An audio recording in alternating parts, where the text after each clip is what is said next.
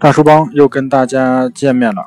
嗯，我们现在有一个概念叫中产阶级。那么今天跟大家分享的标题呢，就是掏不出钱的百万富翁，四成财富被房产套牢，中产阶级有钱也不敢花。其实就是这样，中产阶级是真的没钱，还是有钱也不敢花呢？只有一项工资收入。月入三万的白领和在北京、上海有四套房的扫地阿姨，那么这两个标准谁是中产阶级呢？网友抛出这个话题啊，让沉寂多日的中产阶级讨论再次浮出水面。你是中产阶级吗？成为中产阶级意味着什么？呃，大叔倒是觉得中产阶级这个概念呢，也不能光拿钱来衡量。比如说美国现在大部分。它的整个国家的人口比例是一个枣弧形，那中间呢最多的是中产阶级，但是呢，他们完全是在消费未来，嗯，很多美国消呃美国这个就是市民啊，都是贷款刷信用卡消费未来，呃，不管你是否承认，中国确实。啊，经历了财富爆炸式的增长。那么，改革开放以来呢，随着经济的发展，中国人的个人资产呢，也在飞速的积累。瑞信的报告显示，两千年到一六年，也就是十六年前啊，每个中国成年人的财富从五千六百七十美元上升到两万两千八百，那么翻了多少呢？啊，翻了十七年，翻了四倍，也就是说，下面有个曲线图，是，嗯，一直向上，一直向上，就是一个大概斜度在百分，呃，斜度在四十五度角。的一个上升趋势啊。一般而言，个人财富的积累呢，取决于国家经济发展的状况。那么过去的三十年里啊，单从经济增速的角度来讲，中国可谓是打遍天下无敌手，这是国民财富能够实现积累的基础。我们现在呢，之所以能够热议中产阶级，也是因为手里确实比以前有钱了。啊，试想在吃不饱肚子的时代，谁还有心思去讨论中产阶级啊？我们比以前富有了，是讨论这个话题的前提。但是呢，我们富有的程度还不够。关于中产阶级的定义呢，可以说众说纷纭，纷纭啊，有一些还令人啼笑皆非。早在二零一零年，那么专业的造榜啊，停不下来的福布斯认为呢，生活在城市里，年龄二十四。五到四十五岁之间，拥有大学学位，是各行各业专家人士和企业家，年收入在一万到六万，足满足这四个条件，基本上就是中产阶级。我觉得现在看起来挺可笑的啊，每个人都是了。然后他推论中国人有三亿以上的中产阶级，超过了美国的人口。但殊不知，当年的中国光农村贫困人口啊，就有两千六百八十八万。直到现在，全面脱贫依然是“十三五”的重要任务啊！如果按照这个标准来套用中产阶级呢？月入三万，北京、上海的白领可能就哭晕在厕所了。呃，显然，中产阶级是一个很难量化的概念啊。呃，因为它呢，受制于个人的财产、呃类型啊、收支和国家经济实力等非常多的因素，尤其与各国具体的国情。紧密相连的，呃，中产阶级呢，为何是最重要的社会稳定器啊？中产阶级之所以重要，是因为它一直被视为社会的稳定器啊。社会学家认为呢，一个中产阶级为主的社会是相对稳定的社会。那么这一说法呢，可以追溯到两千多年前。亚里士多德认为，中产阶级拥有相当的财富，最容易听从理性啊。可以安分守己啊，是理想的中庸阶层。那么中国不就是中庸嘛，对吧？马克思也持有同样的观点，认为中产阶级呢瓦解容易导致那个两极分化啊。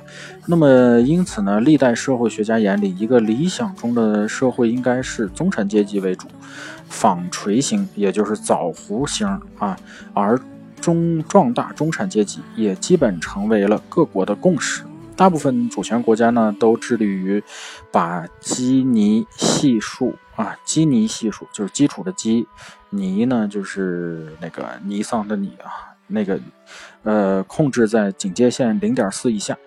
就连讲究自由的民主主义啊，嗯，经济政策的美国，在二十世纪下半叶，那么中产阶级的数量已经占到总人口的百分之七十到八十啊。呃，掏不出钱的百万富翁，四成个人财富被房产套牢，那么这就是现状喽啊。那你是中产阶级，你的钱在哪儿呢？好吧，在房子里啊。嗯，随着中国经济发展进入转型期，消费升级的意义呢日益凸显。那么，但是作为消费主力军的中产阶级，真的还有富裕的消费能力吗？也就是说，政府在一一不断的刺激消费啊。波士顿咨询公司的报告显示，二零一六年中国财富规模达到一百二十六万亿人民币，那么居世界第二，仅次于美国。但令人咋舌的是什么呢？这些财富中的百分之四十啊，都投向了房地产。那么按这个比例计算呢，呃，一个月入一万的人，其中有四千块钱在房产上。令人惊讶的是呢，五年前中国居民的消费占总消费的比例还不到百分之十啊，那么要实现消费升级呢，就要引导中产阶级向高端产业进行消费转型。那么而消费条件之一呢，就是手里有现钱。但是现阶段中产阶级正逐渐增加对固定资产的配置。那么二零一六年呢，中国中产阶级的固定资产投入超过了金融产业，成为中产阶级的个人财富最大的来源。那么。来，我们算算啊，月入三万的小白领，最终能够用在消费升级的钱上的数量非常少。那么看看是有多少啊？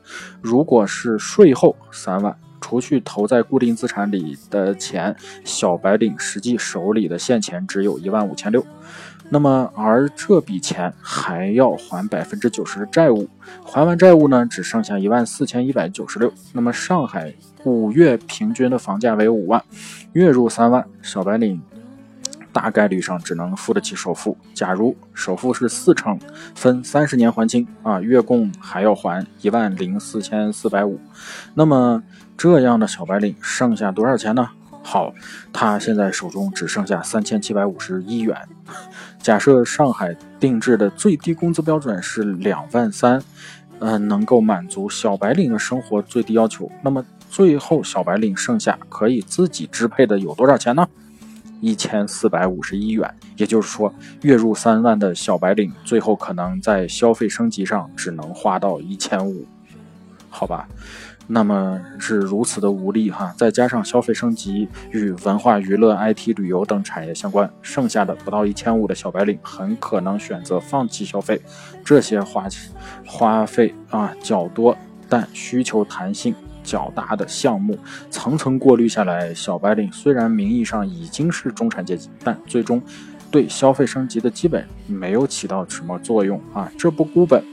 那么从资本的角度来看呢，随着中国房产的上涨啊，房价的上涨，中国百万富翁也遍地开花。但是买房者大多数按揭贷款买房，也就是意味着消费者从买房那刻起就背上了房奴的包袱，包袱啊，后续还要支付大量的钱。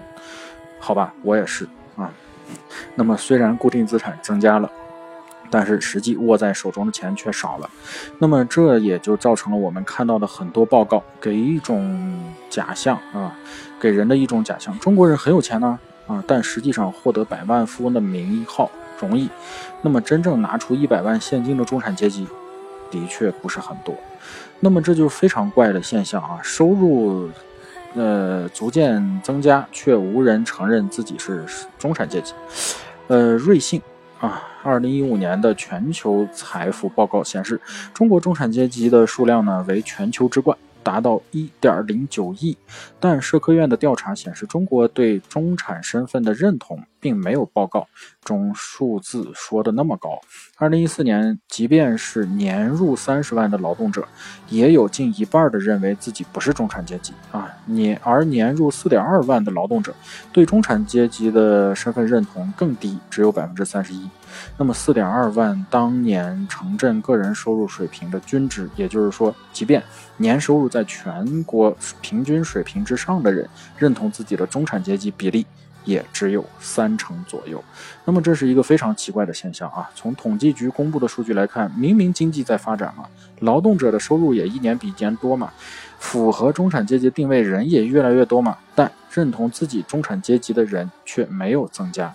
原本应该是较为富裕的人，中国人啊，那么中产阶级呢，却伴随着持续的焦虑。去年中新网曾经算过一笔账。在上海，平均工资买房不吃不喝要七十一年。社会院的社会科学院的数据表示，二零一四年三十一岁以下年轻人，嗯，没有私人房产的比例为百分之二点啊八点二。那么，但这一数字呢，在北上广深一线翻了一倍，达到十六点六。那么，而能买得起房的人又陷入了换不起房的焦虑。那么换二套房，大多都是按揭贷款，将下半年生牢牢的拴在了房子上。那么数据显示，近三分之一的中产阶级感受强烈的，呃，房贷月供、购房使用压力。那么这是中国经济快速发展特质有关。一方面，中国经济飞速的发展带来了人们生活方式巨大的变革，激发了劳动者对生活品质物质的追求。而另一面呢，中国公共服务社会保障水平还无法满足劳动者的诉求，从而中产阶级产生的焦虑、缺乏安全感，感觉不到心理预期的生活品质，以至于手里握的钱也不敢花，依旧靠着买房之地啊，储蓄光荣的老路老路啊，在一直往下走。那么社科院的研究呢，一认证了这一点。从数据上看，百分之八十的中产阶级子女教育支出占总支出的百分之二十。那么医疗呢，则更低，只有百分之十。也就是说，医疗跟教育，中产阶级来说不是问题，但。是实际调查结果却与数字大相径庭啊！超过四分之三的中产阶级感受了感受到了子女教育支出的负担，其中超过三成的人甚至认为非常有负担。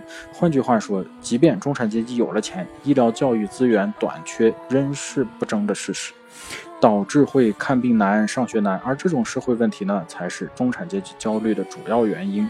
我觉得也是这样啊。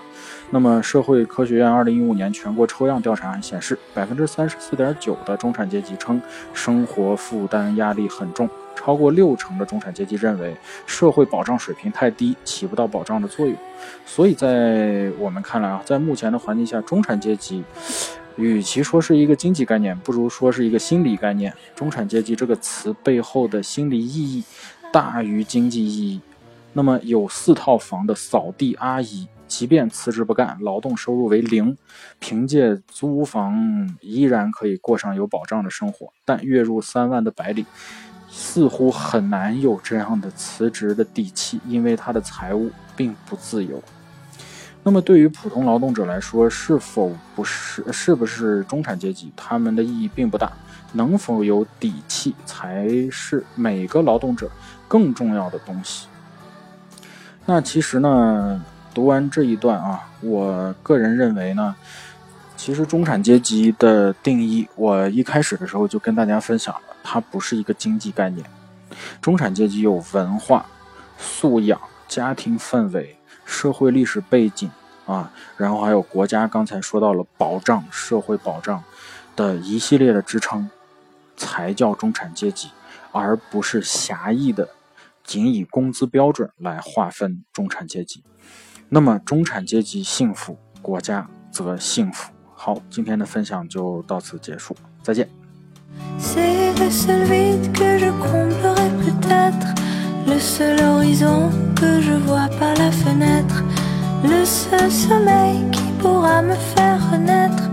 Je t'embrasserai juste avant de disparaître.